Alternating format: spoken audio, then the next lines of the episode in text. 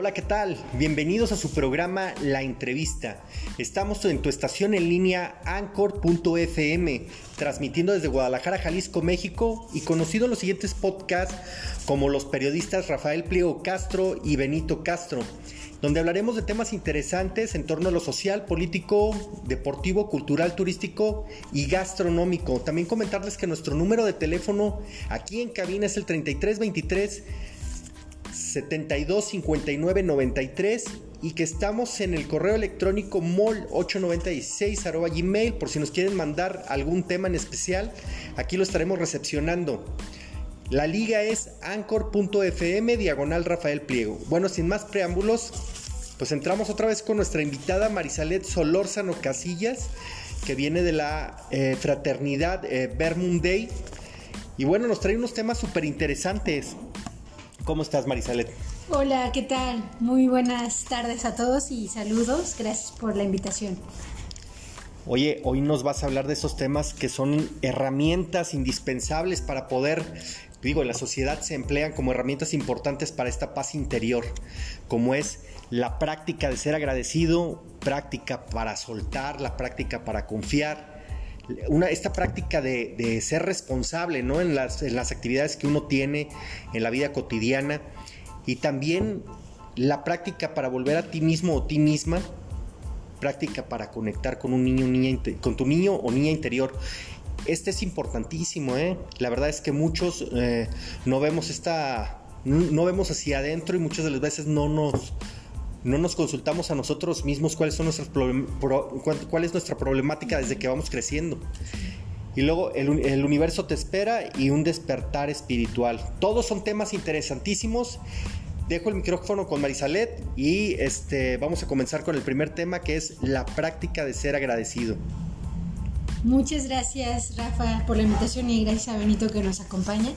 Pues justamente este tema de la paz, que bueno, es algo que por la propuesta que me hizo Rafa fue de la cultura de paz. Entonces yo le he querido conectar totalmente con la paz interior y una de las herramientas que te propongo en este día es ser agradecido. Normalmente como que nos sale más espontáneo, no sé han fijado como quejarnos, no, esto está mal, el gobierno, la situación, yo, mi familia, los demás, ¿no? Siempre echamos culpas a los demás. Entonces, independientemente de cualquier situación que vivas, te propongo a que aprendas a, a tomar esta palabra de gracias. De hecho, no sé si sepas, pero de hecho han hecho experimentos, algunos científicos, sobre todo japoneses, han hecho experimentos con agua, hablándole al agua y diciéndole gracias o diciéndole palabras agresivas. El agua se descompone o la comida cuando tú le hablas con palabras negativas y cuando le dices gracias, todas sus moléculas cambian, ¿no? Entonces, imagínense si eso con lo que está afuera, si yo aprendo a ser agradecido con todo lo que me rodea. Y bueno, creo que un reto sería ser agradecido con las adversidades. No sé si algún día te has preguntado, agradecer las dificultades, los problemas, pues a veces si las aprendemos a ver como oportunidades, te dan otro sentido. Entonces esa es como la primera herramienta que hoy te propongo, practica la gratitud. Y hoy vas a hacer este ejercicio, te lo propongo, decir gracias a todo lo que se presente. No creas que vas a ir con esa persona que a lo mejor te echó bronca o que tuviste un pleito, no le vas a ir a decir a esa persona gracias, sino en tu interior vas a empezar a decir esta frase que es una palabra en alta vibración energética, que le dices gracias y eso como que te desconecta del problema. Entonces por eso propongo esta primera herramienta, que es la gratitud. Hoy nos encontramos en un lugar padrísimo, quisimos tomar este set que está fenomenal. A, espaldas tenemos muchos, este, muchos, eh, muchos trabajos, ¿verdad? De artistas de, de Tonalá, y entre otros está muy padre el lugar, de hecho muchas plantas, mucha vegetación y da una paz espiritual tremenda, nos la está prestando aquí, nos están prestando aquí este set los, las personas este, de décadas, aquí Benito Castro y Carlos, lo cual este, les agradecemos mucho porque para el tema que hoy vamos a manejar está genial. Gracias, gracias Benito por este lugar. De hecho, ahorita que estaba aquí, justamente la naturaleza es lo que más nos conecta con la paz interior y pues esta cultura mexicana también. Entonces, pues la segunda invitación que te propongo o herramienta es la de soltar. Normalmente lo que nos hace sufrir son los apegos. No sé si te has preguntado alguna vez eso, ¿a qué estás apegado? Cosas que tú quisieras que se resolvieran como quisieras o que personas actuaran como tú quisieras. Y cuando aprendes a soltar, empiezas como a fluir más. Entonces, hoy te preguntaría, ¿qué cosas tienes como apego o te aferras? y encuentra que cuando sueltas, de hecho hay una frase, en una, no sé si han escuchado Alanon, un grupo de autoayuda, dice, Suelta, suéltale las riendas y entrégaselas a Dios, suelta. A veces cuando uno va como controlando, incluso imagínense si fuéramos manejando con el freno, pues no, o sea, pobre carro, ¿no? Se descompone. Entonces, a veces vamos en la vida así con el freno puesto. Si hoy te soltaras y empezaras primero a soltar todo aquello que te hace daño, suelta esos apegos, codependencias, adicciones, cosas que a veces te dejan como más vacío y cuando aprendes a soltar eso, empiezas a encontrar ese sentido en la vida. Por eso es tan importante esta herramienta de soltar. Esta herramienta va eh, adjunta a estos ejercicios de respiración, a estos ejercicios de, introspección, ¿no?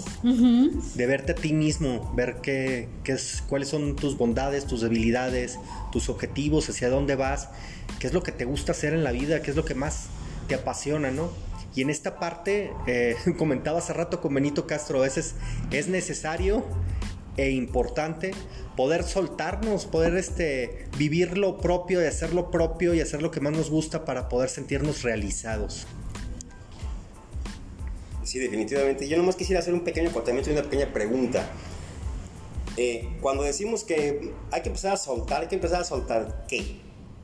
Pueden ser mil cosas, ¿no? Por ejemplo, un novio, ¿no? Una novia que ya no funcionó y que lo traes muy adentro y que estás sufriendo y el compa ya te mandó la goma y hay que empezar a soltar. Y bueno, en este, este tipo de casos no podrá ser mejor algo como prevención. En vez de estar pensando en soltar, mejor ya ponernos las pilas y ya no estar agarrando cochinadas, pues, de la vida, personas, situaciones, trabajos gachos. Eh. Hay que ser más selectivos, pienso yo, y hacer una medida de prevención y empezar a agarrar cabe la palabra, empezar a agarrar lo que nos conviene, lo que nos gusta, lo que nos satisface, lo que nos engrandece, lo que nos hace crecer. Eso es lo que hay que agarrar y no soltar. Todo lo demás hay que soltarlo a la goma, ¿no? Sí, sí, pero justamente tienes toda la razón, Benito. Eso ya es como como una medida de prevención. Normalmente tenemos que soltar porque nos apegamos. Porque nos infectamos. Justamente, fíjense, paradójicamente cuando ya soltamos es cuando aprendemos ya a agarrar lo que nos nutre, a confiar. De hecho, es otra de las herramientas y a ser responsables. Porque yo, yo cuando suelto los apegos, normalmente cuando tú buscas la palabra soltar, la imagen que ponen es una persona soltando, por ejemplo, aves enjauladas o mariposas enjauladas. Normalmente lo que nos mantiene encerrados o limitados.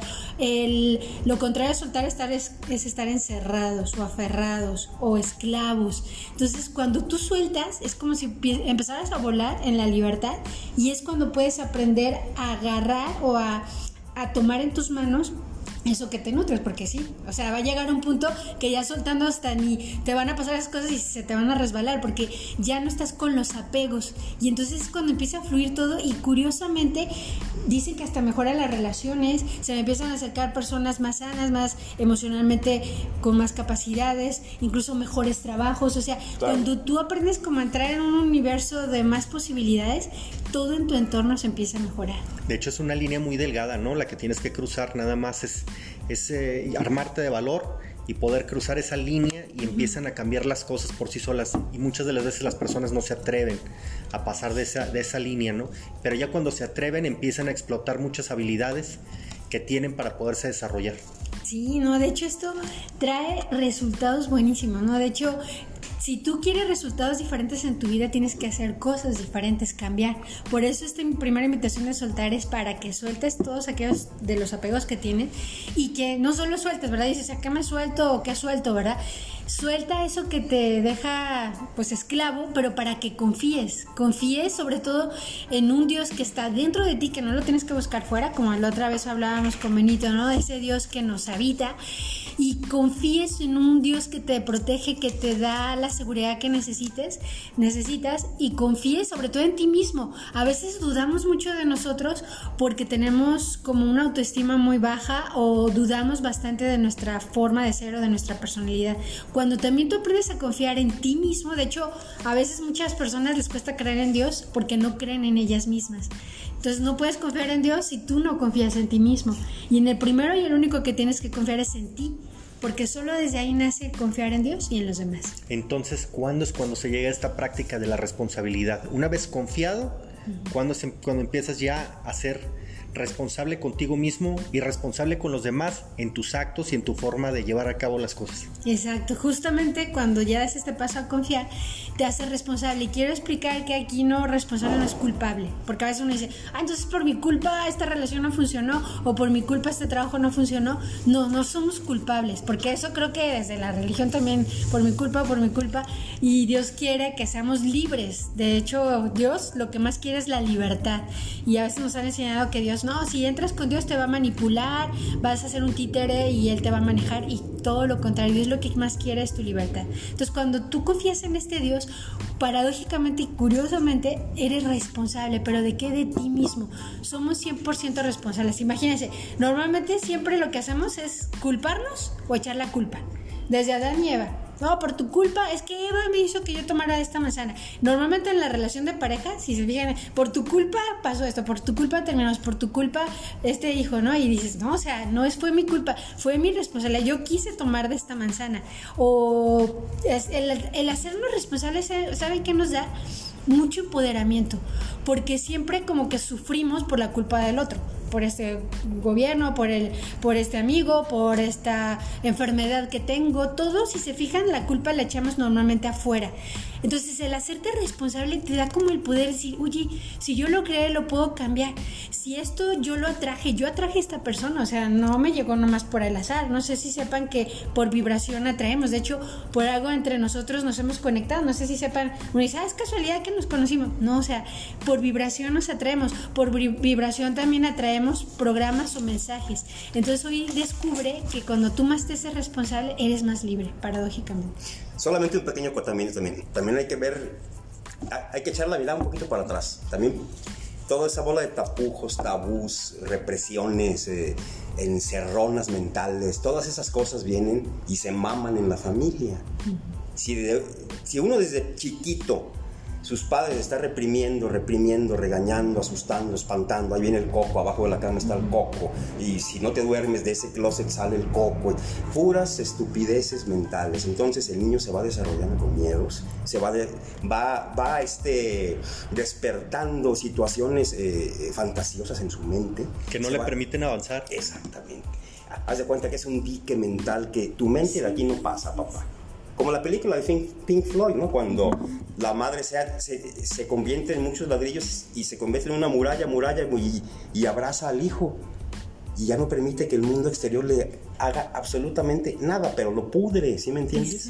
Yo pienso que por ahí va una situación, ¿no? ¿Tú qué opinas? Súper clarísimo, ese es un punto súper importante, Benito. De hecho, de lo que tenemos que liberarnos y soltar son de las creencias todo lo que nuestros papás nos hacían, incluso la misma iglesia, incluso todo lo que en la escuela incluso hemos aprendido, es importante que te lo cuestiones, no para como revelarte, ¿no? En el sentido que tú hagas tus propias convicciones. Y sí, tienes toda la razón, Benito, o sea, las creencias y los miedos, de hecho, también se habla de memorias, no sé si lo han escuchado, pero a nivel genealógico, en nuestros árboles genealógicos, traemos memorias cargando, se repiten, dices, ¿por qué pasó esto con mis abuelos, tatarabuelos y se vuelve a repetir? Porque son memorias aprendidas. Entonces, cuando tú las sueltas y dices, a ver, esto es de mi familia, pero yo hoy corto con esto y empiezo a ser libre. Entonces, una clave bien importante de la que ahorita nos dice Benito es suelta creencias y apegos y miedos que vienen de a veces de nuestras historias familiares. Oye, qué importante es lo que acaban de mencionar ustedes dos, porque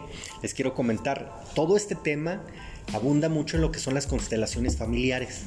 Y las constelaciones familiares hablan de que tú puedas tener problemas pues que están arraigados en ese árbol genealógico y te los vas trayendo, no te das cuenta. A lo mejor a veces son patrones o son cosas que te vas trayendo y ahí las traes, pero hay que trabajarlas. Hay que trabajarlas para que las puedas ir desfogando y tú puedas ir adaptando tu propia personalidad y tu, y tu propio ser y tu propia introspección y entonces ya puedas proyectarte con la gente tal cual eres. O sea, debes de crear tu propia esencia, ¿no? Que es algo importantísimo. Sí, sí, justamente ese es el objetivo, que despiertes tu propio ser, tu esencia.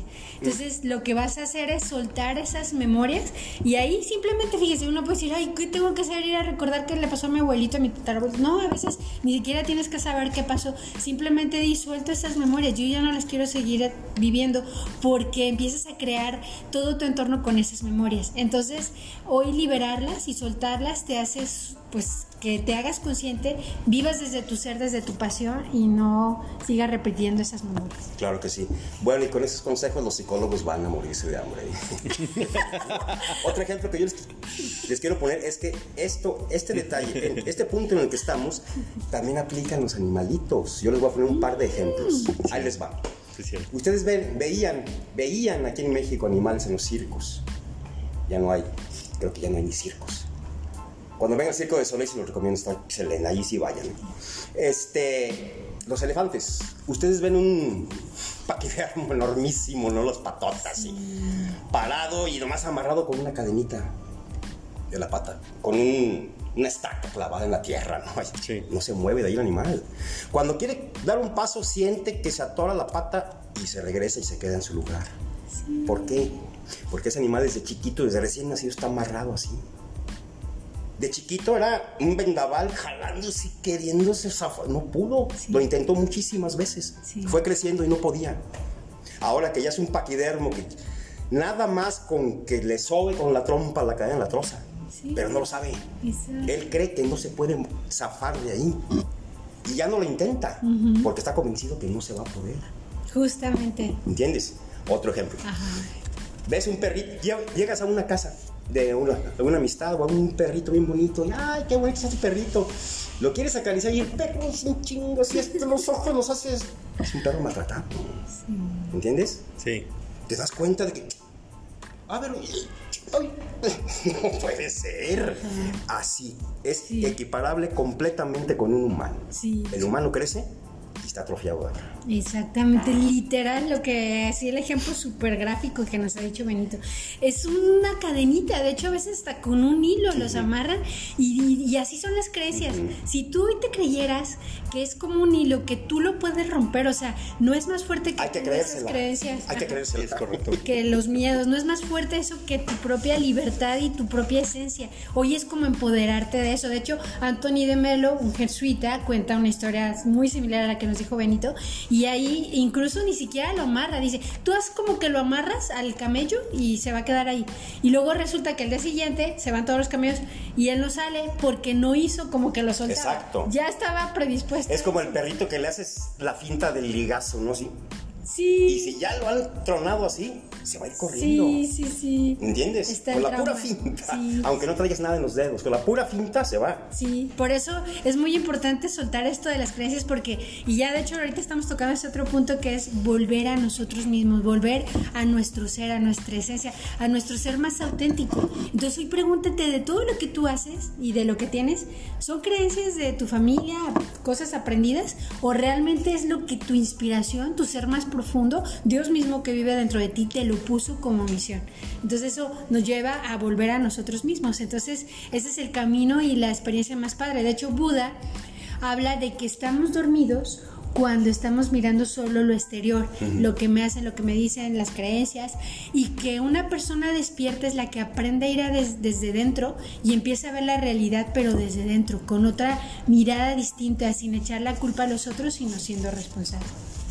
Oye, y viene la parte más interesante de cómo podemos volver, cómo podemos conseguir ese niño interior que llevamos dentro, cómo lo, cómo lo despertamos, cómo podemos hacer que nosotros veamos qué es lo que ha pasado en nuestro pasado, qué es lo que queremos hacer en este momento que estamos viviendo y lo que queremos hacer en el futuro.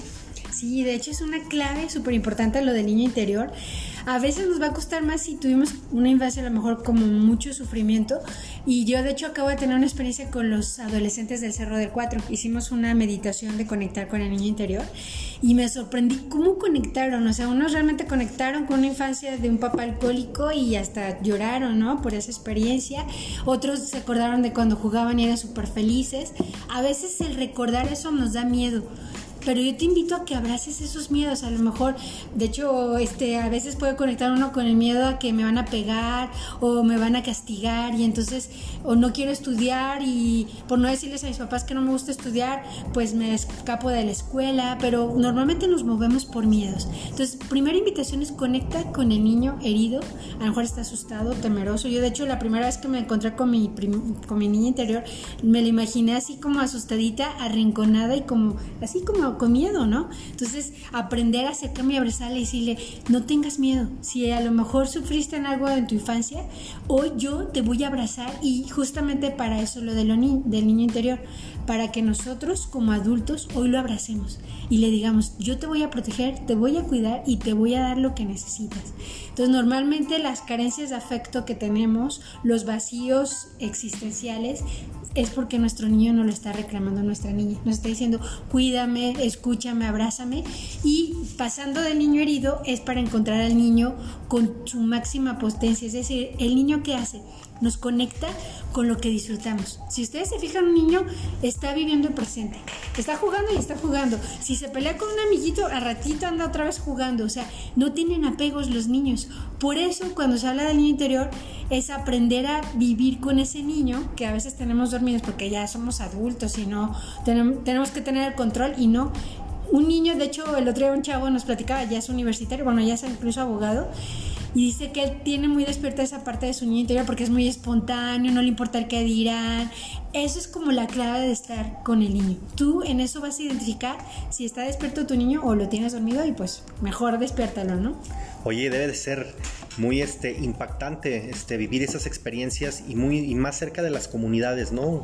Así como lo hacen en la fraternidad misionera de Vermont Day, porque los niños llegan maltratados, ¿no? Sobre todo, eh, comentas en el Cerro del Cuatro, deben de llegar este, asustados, maltratados, incluso golpeados. Entonces, eh, cambiarle la mentalidad a un niño de que pase a ser un niño solitario, que no se le regaló amor, que no se le, le dio cariño, que no se le llevó por algún otro camino, incluso no van a la escuela o tienen que hacer otra actividad para sostenerse como familia y luego que llegan ahí a la, a la fraternidad y viene el cambio trascendental para el niño para ubicarlo y ubicar cuáles son sus características y sus cualidades que debe de emplear en ese momento, acorde a su edad. Entonces, debe ser todo un reto para la fraternidad y para ti. Sí, sí, sí. De hecho, ayer tuvimos un, un debate, hablamos de un tema con los adolescentes. No, pues curiosamente yo me sorprendí porque había unos súper tímidos que sí siento que pues ha sido por la historia que han sufrido, pero se les tocó un punto o un tema que empezaron a despertar que yo hasta me sorprendí porque hasta hablaban con fuerza y rebatiendo y diciendo su punto de vista y su postura. Entonces yo creo que es nada más como que le abres un poquito la puerta, les des confianza, valor y yo ayer les puedo decir que estuvimos como unos 15 adolescentes con algunos jóvenes y hablando y expresando a los que menos pensé que pudieran o quisieran hablar porque los ves con mucha tristeza y seriedad por lo que han sufrido en su familia. Ok, entonces es muy recurrente en la charla que tenemos, todos los consejos que le estamos dando a toda la gente que está allá.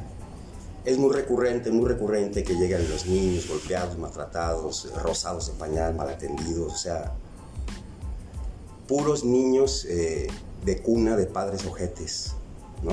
Puros padres que no deberían, no deberían haber sido padres, esa es la verdad, ¿no? Sí. Entonces, el problema está en otro lado. El problema no son los niños, no, no es la juventud, el problema son las cunas, las casas, los papás. Ahí está la bronca. Ahí está la Yo creo que ahí debemos empezar a apuntar todas las baterías y todas las miras a, los hogares. Sí, sí, sí. Porque yo sé que no hay una universidad para ser padres, no hay una universidad de la vida. Todo se va lamentablemente mascando y mascando con el paso de los años. Ya cuando uno llega a una edad madura, cuando uno ya está ruco, uno voltea para atrás y quisiera volver a nacer para hacer las cosas bien. ¿Por qué? Porque ya tienes toda la experiencia adentro. Pero cuando estás joven, no, nunca experimentas en cabeza ajena. Esa es la, es la bronca. Entonces, darle la responsabilidad brutal a un niño de que él solito se cuide, de que él solito corra sus demonios, de que él solito se cuide de un par de padres desastrosos, no se puede. El problema está en otro lado. La raíz está en los padres de familia. Exacto. Justamente. De hecho, yo les contaba a los chicos la vez que hicimos la meditación, porque ayer fue una un debate que tuvimos, pero el domingo anterior tuvimos una meditación para que conectaran y fue un momento de oración, de silencio y de respiración. Y llevaron su peluche con el que jugaban para que conectaran con su niño interior.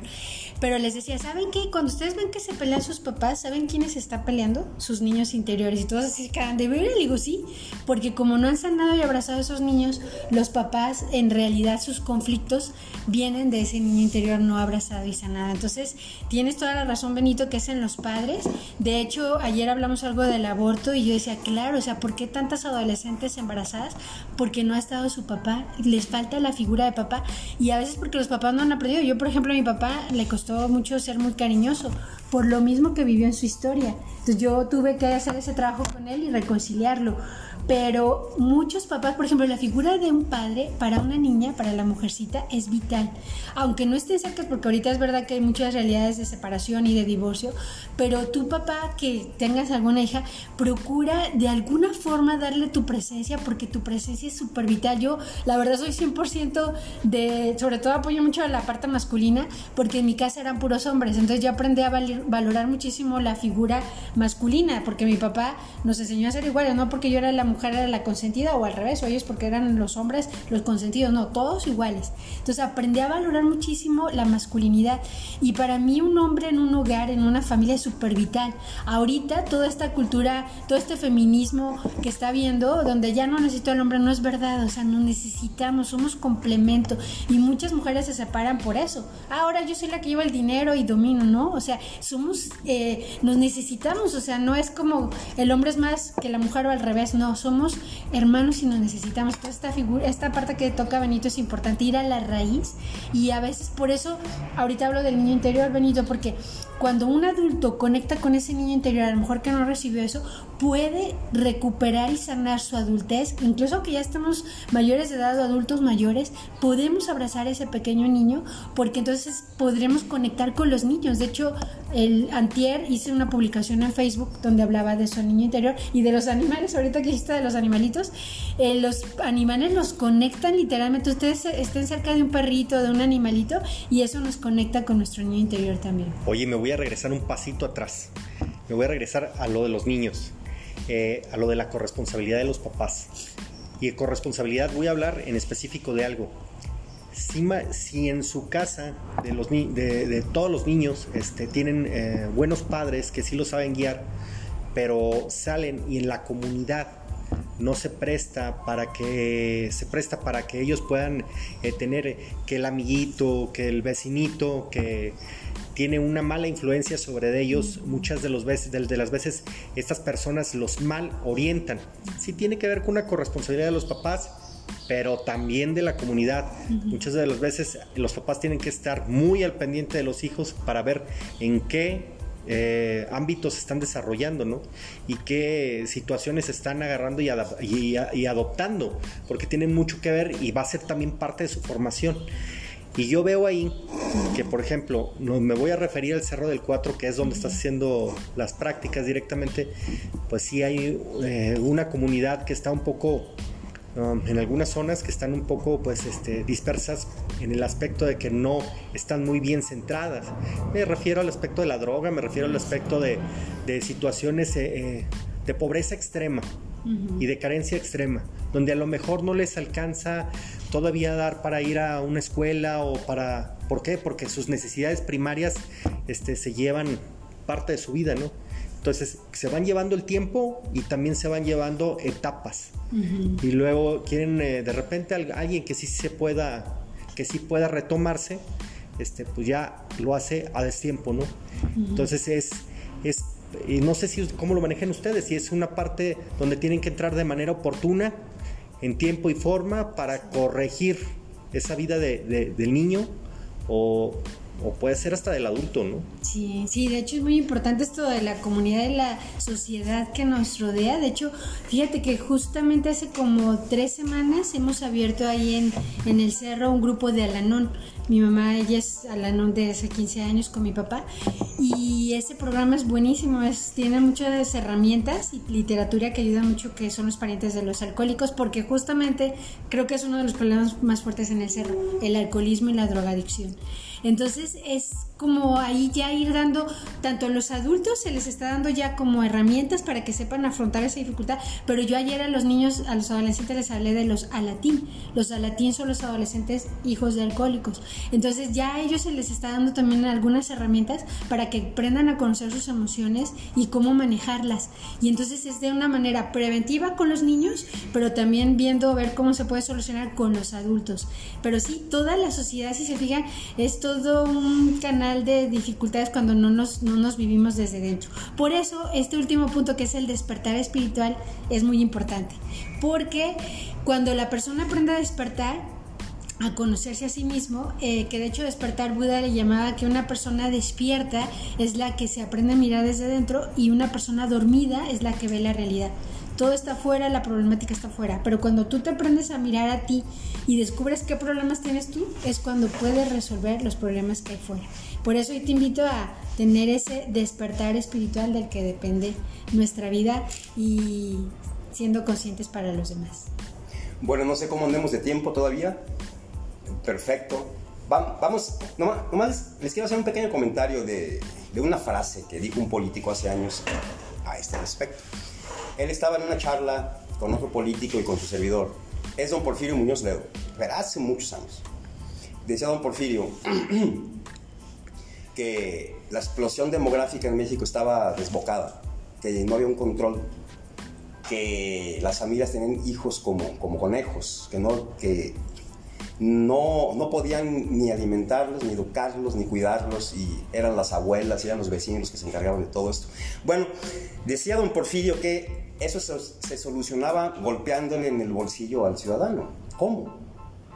Decía don Porfirio que era muy fácil legislar una ley para meter a la cárcel a un padre responsable por cinco años, cual fuera el delito de responsabilidad en su hogar, y cobrarle al padre y a la madre por cada hijo que tuvieran una tenencia anual como si fuera un carro. Entonces, al, al significar desembolsar dinero y desembolsar dinero interminablemente, desembolsar dinero durante años hasta que el niño tenga 18 años, pues ya es algo brutal, ¿no? Ya se la pensarían hasta tres veces, hasta tres veces.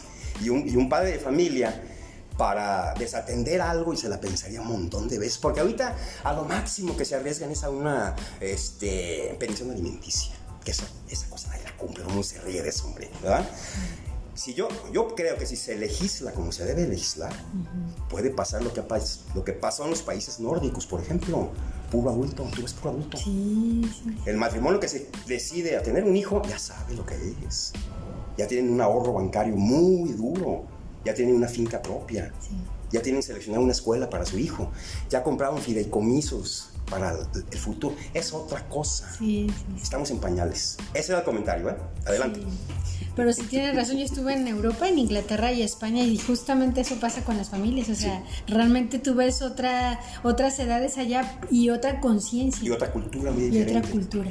Por eso creo que es un punto que también habla Benito de ir como a la raíz, qué es lo que está pasando, a ver por qué en otros países se funciona, qué hay que hacer, pues legislar o buscar como soluciones que puedan ayudar a mejorar esta sociedad sobre todo. Y para mí también este momento es muy importante porque creo que ah, es un momento también en la sociedad de despertar, o sea, de despertar la conciencia. De hecho, ayer era un tema que hablábamos con los adolescentes, formar la conciencia, porque a veces no sabemos qué es lo que nos ayuda a ser más libres y más auténticos. Entonces, despertar es como eh, no echar ya la culpa a lo de afuera, sino tú hacerte responsable de ti mismo para poder buscar y dar soluciones. Y, que, y eso de qué depende, uno puede decir, bueno, pero hay que cambiar toda la sociedad, pero si cambian, de hecho, fíjese que el cambio del mundo y de la sociedad va a depender del cambio de cada sujeto. A veces uno quisiera ya cambiar las estructuras, todo lo externo, pero esto solo se da cuando hay personas que individualmente empiezan a cambiar. Yo lo vi en mi casa, o sea, yo tenía una muy mala comunicación con mi papá, aunque era la única mujer, era la más rebelde y mis tres hermanos súper tranquilos, Pero cuando yo hacer ah, empiezo a hacer este cambio, de verdad que empieza a cambiar la situación en mi familia. Entonces yo sí creo en el cambio personal para que haya un cambio en la sociedad. Por eso tal vez insista en esta parte de paz interior, o sea, porque es desde dentro donde vienen los cambios y claro, no quita que hay que, hay que trabajar los otros. Por eso yo, por ejemplo, con los adolescentes que tengo en ese o los grupos que trabajo, porque también tengo algunos grupos de profesionistas, de señoras, es como cambiar esta mentalidad desde dentro, porque yo sé que esto si una mamá lo hace, imagínate la repercusión en sus hijos, en su hogar, en un profesionista en su empresa, en personas que van despertando a que no es la sociedad ni esta pandemia la que nos van a frustrar y quitar la libertad, ¿no? O sea, hoy tú, y de hecho, no sé si han escuchado, hay muchos empresarios que se están empezando a empoderar y a crear nuevas empresas o, o nuevas oportunidades como esta, la de transmitir algo por estos medios de comunicación. Estas son puertas que se están abriendo, entonces no es verdad porque no sé si han sabido, pero gente que en esta situación de crisis económica no ha entrado en esa crisis económica por la mentalidad y la creatividad que ha intentado para sobrellevar esta situación. Entonces, como que lo más fácil es echarle la culpa a lo de afuera, pero mi intención de esta compartir es eso. Tú eres el arquitecto de tu propio destino, está en tus manos. Fíjate que el tema está interesantísimo porque ahora ya las empresas, ahorita como bien lo comentas, empiezan a fijar mucho en lo que es el capital humano. Incluso en las contrataciones, al momento de llevar los currículums y todo eso, todos esos detalles, se fijan en lo que son las hard skills y las soft skills, que son las habilidades, las habilidades que tienes, habilidades duras, habilidades blandas. Y entonces en ese esquema ya están haciendo otro tipo de contrataciones, ya están fijando en operativamente qué es lo que más te apasiona, qué es lo que puedes hacer, cómo te puedes desarrollar, mm. hacia dónde vas, cuáles son tus objetivos. Está cambiando todo esto. Entonces, en ese cambio y en ese cambio del de, de valorar más el capital humano dentro de una industria que está llena de de simplificación de procesos en los aparatos que ya te hacen todo, ¿sí? Que no llegue ese momento donde ya las personas sean desplazadas, sino que se ocupen en cosas que realmente sean productivas para la sociedad. Y ya esto, este camino social se está abriendo, es una, es un este, es un ojo que se está abriendo completamente para darle oportunidad a todas esas personas. Las redes sociales, todo este tipo de cosas que nosotros vemos, que ya, ya están más a la mano, que ya están más a la mano de nosotros, como lo que hoy estamos haciendo, nos da la oportunidad de poder llevarles este tipo de transmisiones que les lleguen al corazón, que los hagan pensar, que los hagan reflexionar, que los hagan sentir que son parte de, una comunidad y que construyan comunidad con los demás y que se pongan a chambear con los demás. ¿No? Sí, no, esto es importantísimo lo que acabas de decir, este Rafa, que es valorar y ver el, don y la capacidad de cada em, trabajador en una empresa. Incluso dicen que si nuestras empresas las empezáramos a generar con personas que se sientan más en paz, y más felices, el mundo cambiaría. De hecho, los hijos no se sepan, pero no necesitan padres perfectos, necesitan padres felices, que a lo mejor se equivocan y tienen errores, pues todos somos humanos, pero que disfrutamos. Entonces, ¿cómo nos van a ver disfrutar cuando hacemos las cosas que nos gustan?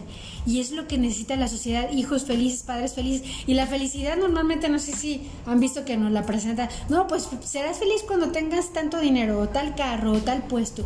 La felicidad también está dentro, como la paz interior. Entonces, cuando aprendamos a que podemos formar empresarios, que de hecho ayer era el tema que yo tocaba con los jóvenes, estoy con un grupo de jóvenes profesionistas, ya todos trabajan. Y entonces yo les invitaba a ver cómo puedes disfrutar tu profesión. A veces vivimos bajo el mando de un jefe que es súper estricto y que me agüita y me, me hace sufrir. O yo le puedo dar un sentido a esa empresa o tal vez tengo que cambiar de lugar, o sea, a veces nos da miedo el cambio y esta pandemia lo que nos ha llevado es a cambiar la forma de hacer las cosas, de forma de ver la vida y hoy tú poder decir, puedo ser feliz porque Dios está dentro, entonces la felicidad está dentro también. Todo es muy cierto lo que acaba de decir, pero yo quisiera darles otro consejo también. Miren, este, la felicidad, esa es la parte más importante de la vida, yo pienso. En mi caso particular, yo les voy a confiar que yo decidí hace 10 años ser feliz. A mí nada me afecta. A mí nada me roba la atención. A mí nada me quita el sueño ni, me quita la paz que traigo. Y con esa base he empezado a desarrollar cosas nuevas, proyectos nuevos.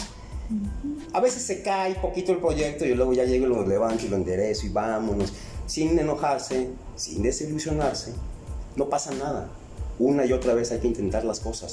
Los trabajos, es lo que les quisiera yo hablar de esto. Miren, eh, estamos en el siglo XXI, todo está cambiando ya. Todo está cambiando.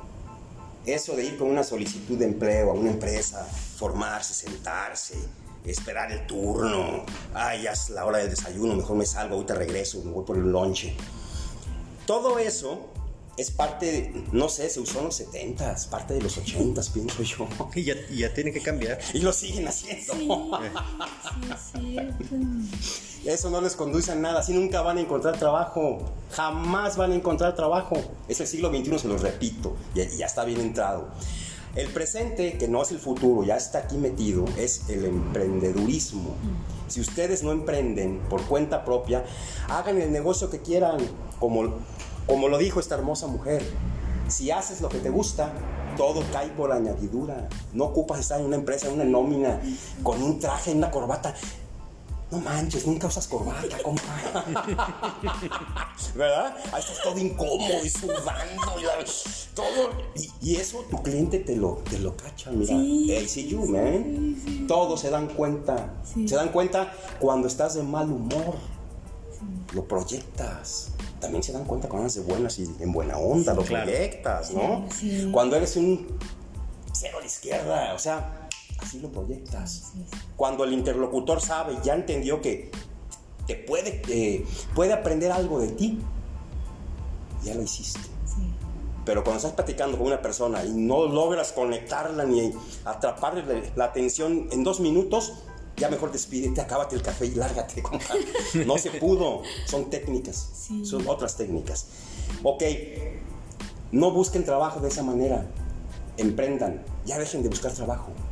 Otra cosa, si están trabajando en una empresa que no les gusta, nomás se están amargando y van a acabar este año, faltan tres meses para que se acabe, van a acabar completamente podridos. Lo que yo les puedo aconsejar, tiren todo al excusado, jálenle a la goma y hagan una vida nueva, emprendan. Van a ver cómo les va a cambiar la forma de pensar. No, pues muchas gracias, Benito. Ahorita que nos contaste tu experiencia, y de hecho, pues es la voz de la experiencia, porque aquí nos lleva unos años Benito, y pues toda su experiencia es un alimento y una nutrición para muchos. Entonces, cuando él aprendió a soltar, imagínese toda esa riqueza que tuvo, porque es cuando conectamos con la inspiración y con nuestra pasión. Entonces, pues gracias por compartirnos esta experiencia. Y yo creo que es un cambio y a veces nos da miedo y chin, es como las seguridades que tenemos, pero no, son falsas seguridades, como esto del elefante que nos contaba, o sea, de verdad, si tú te soltaras, empezarías, justamente a mí me habla ahorita muchísimo de volar, de ser libre, me están hablando muchísimo, por ejemplo, de las aves, ¿no? O, el águila, que me encanta, las mariposas, todo esto me habla de libertad y de volar, somos libres, o sea, Dios pagó por nosotros para que fuéramos libres, pero todas nuestras creencias toda la sociedad y nuestros pensamientos nos obstaculizan. Si hoy tú rompieras con esos pensamientos, porque en el fondo fíjense que está todo en los pensamientos, si soltaras esas creencias y pensamientos, de verdad te prometo a que serías más libre y más feliz y eso te llevaría con tu pasión. Y hasta te asustas. Cuando logras algo, te asustas. Sí. Ajá. ¿Qué pasó? Se te empiezan a abrir puertas, posibilidades que jamás te hubieras imaginado. Oye, es bien importante eso que comentaste, Benito, sobre todo de que el reflejo de lo que el reflejo de lo que somos y lo que queremos proyectar.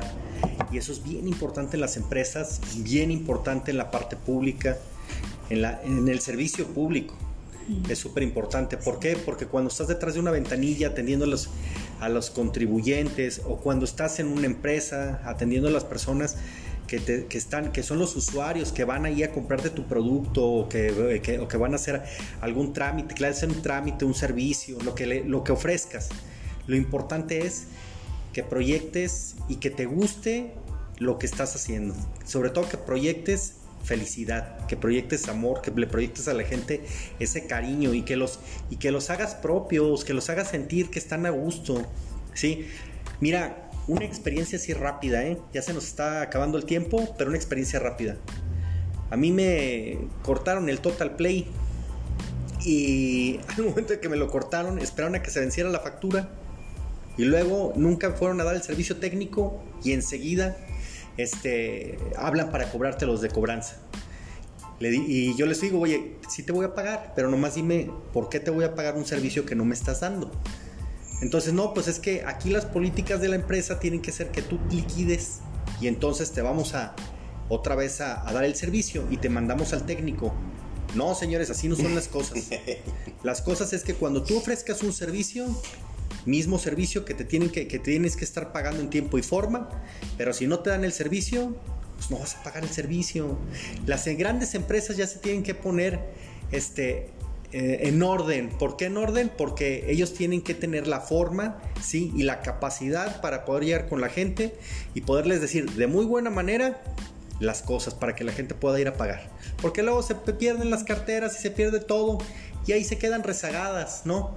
Y hablo del servicio no nomás de las grandes empresas, puede ser una tiendita chiquita, puede ser lo que sea, pero que tú des ese servicio y que, que estés contento dando ese servicio. Sobre todo ya debería de existir una carrera así, tal cual, para poder darle el servicio a la gente, para tener el tacto, para poder hablar con la gente. Hay gente que está en puestos donde no tiene que estar y esta parte de los perfiles, si se los digo, váyanla viendo porque a cada quien hay que explotar sus, sus facultades, sí, hay que explotar este, no sé, la, la, voluntad también que las personas tengan al momento de dar ese trabajo. Estamos a tres minutos. ¿Qué nos comentas, Marisalet, sobre todo este tema que hemos estado viendo? Estuvo muy amplio. ¿eh? Sí, no, pues yo cierro con esto que nos termina diciendo Rafa sobre el servicio. De verdad, si cada persona viviera su profesión o su vocación como padre de familia, como misionero, como lo que cada uno somos solteros o casados, de verdad esta sociedad cambiaría. Entonces yo lo que te propongo en, este, en esta invitación de esta entrevista es conecta con tu inspiración, con tu pasión y descubre que en este servicio cuando tú haces lo que te gusta, incluso si tienes que cambiar de, trabajo o de empresa, si lo haces con alegría y con gusto, eso va a generar una sociedad diferente. Entonces creo que es buscar que haya empresarios o trabajadores con un servicio más desde dentro, más auténtico y pues sobre todo con esa paz interior. Cuidando las formas, las formas de expresión. Sí, yo por eso ahorita pensaba en Benito y en Rafa, ¿no? O sea, quien da un servicio en un café, en un lugar tan bonito donde pues la gente se siente a gusto y se viene a tomar su café y escuchar música. O ahorita con lo que está haciendo Rafa, ¿no? Transmitir mensajes a través de diferentes profesiones, eh, darle como la voz a tantos que están en lo oculto y eso para mí es de mucha trascendencia. Entonces, el trabajo donde estés, con que lo hagas con mucha pasión y descubriendo la trascendencia que hay detrás, de verdad, esto influye en la humanidad. No se ve y a lo mejor no salen los dices, bueno, acá sí vamos a salir algo público, pero a veces hay cosas que no se ven. Pero esto de verdad tiene trascendencia en el mundo y nos repercutimos unos con otros. Bueno, ya para terminar, ¿algún mensaje, Benito? No, pues ya, ya quedó dicho todo todo está dicho. Nada más yo les voy a recomendar, la felicidad es una decisión. Ya decidan, decidan hoy ser felices y van a ver que su vida va a empezar a cambiar. Tiren a la basura todo lo que les estorba. Todo, todo, todo. Sean felices. Adiós. Bueno, pues les agradecemos, agradecemos la, aquí la, presencia de Marisalet Solórzano Casillas de la Fraternidad Católica Misionera Day Y también agradecer que nos haya dado este gran tema. La vamos a seguir teniendo en los siguientes podcasts. Y recordarles de nuestra liga, aquí en su programa La Entrevista es eh, anchor.fm, es con diagonal, Rafael-medio pliego, y esa es la liga para que puedan escuchar estos podcasts. Les agradecemos mucho cualquier este, eh, tema. En lo sucesivo vamos a poder contactar a Marisalet por el 33 12 62 52 08. ¿Nos puedes referir tus redes sociales? Facebook con mi nombre Marisalet Solórzano Casillas. Bueno, pues muchísimas gracias. Nos vemos en el siguiente podcast. Gracias, Benito. Gracias. Gracias.